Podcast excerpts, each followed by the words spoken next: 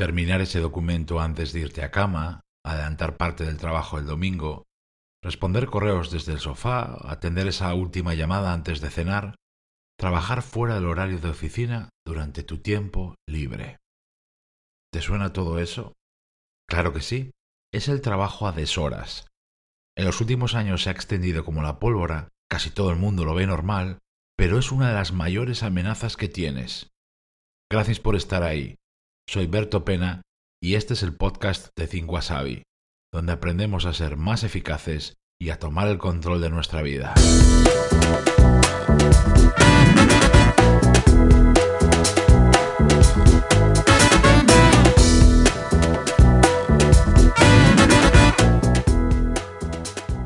qué tenemos que aceptar el trabajo a deshoras como la única forma de llegar a todo? Cuando el trabajo a deshoras es algo puntual, por un pico de trabajo, por ejemplo, es hasta bueno, pero cuando es la tónica general, entonces tienes un problema. Bueno, varios. A veces ese trabajo a deshoras es culpa de uno mismo, de sus malos hábitos, y cuando la cosa se desmadra, termina siendo adicción al trabajo. Son los famosos workaholics. A veces es culpa de otros, jefe, clientes, que invaden tu tiempo libre y claro, tú no haces nada para frenarlo. Hay tres tipos de trabajo a deshoras. Cuando alargas el horario de trabajo, si normalmente terminas por ejemplo a las 7, te vas a las siete y media o más. Cuando trabajas de noche, después del día de trabajo, desde casa, antes de ir a cama. Y cuando trabajas durante el fin de semana. El problema, otro más, es que muchas veces la misma persona cae en los tres a la vez. ¿Es tu caso? ¿Por qué es un problema realmente? En primer lugar, porque te roba vida personal y familiar, ocio y tiempo libre. Te impide hacer lo que más te gusta y estar con las personas que más quieres. El trabajo es importante, pero nunca lo más importante. Yo olvidé esa gran verdad durante muchos años y me salió muy caro. También porque te impide desconectar. Tu mente no llega a reponerse, pierdes chispa, creatividad, energía, claridad de ideas. Al cansancio mental se añade el cansancio físico. Y sí, el cuerpo y la mente se pueden romper, como me pasó a mí. Y por último, te impide ser bueno en tu trabajo, porque a partir de cierta hora tú no rindes más y mejor, sino menos y peor. Con el cansancio se te escapan detalles, no ves oportunidades y, atención aquí, cometes errores.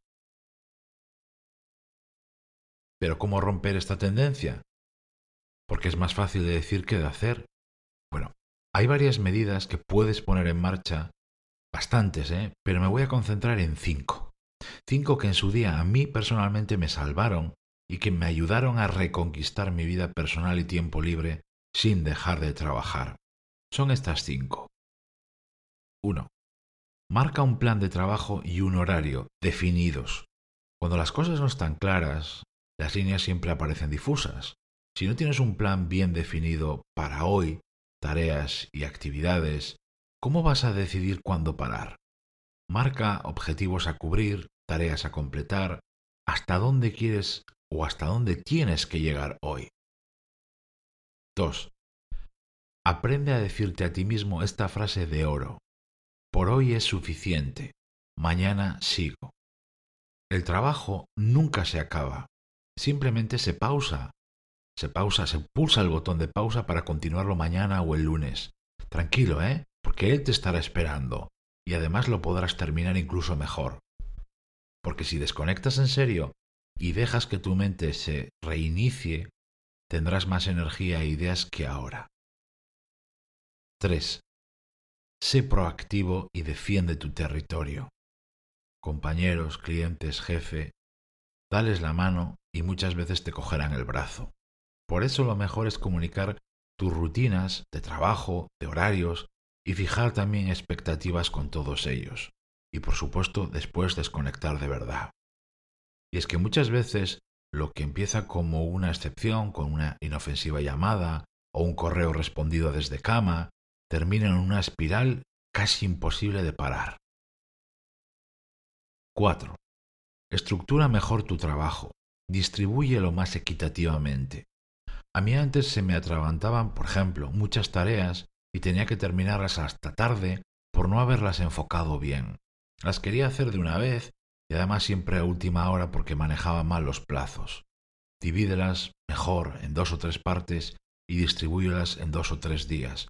Muchas veces uno termina trabajando deshoras por enfocar mal lo que tiene que hacer, la manera en lo que lo estructuras.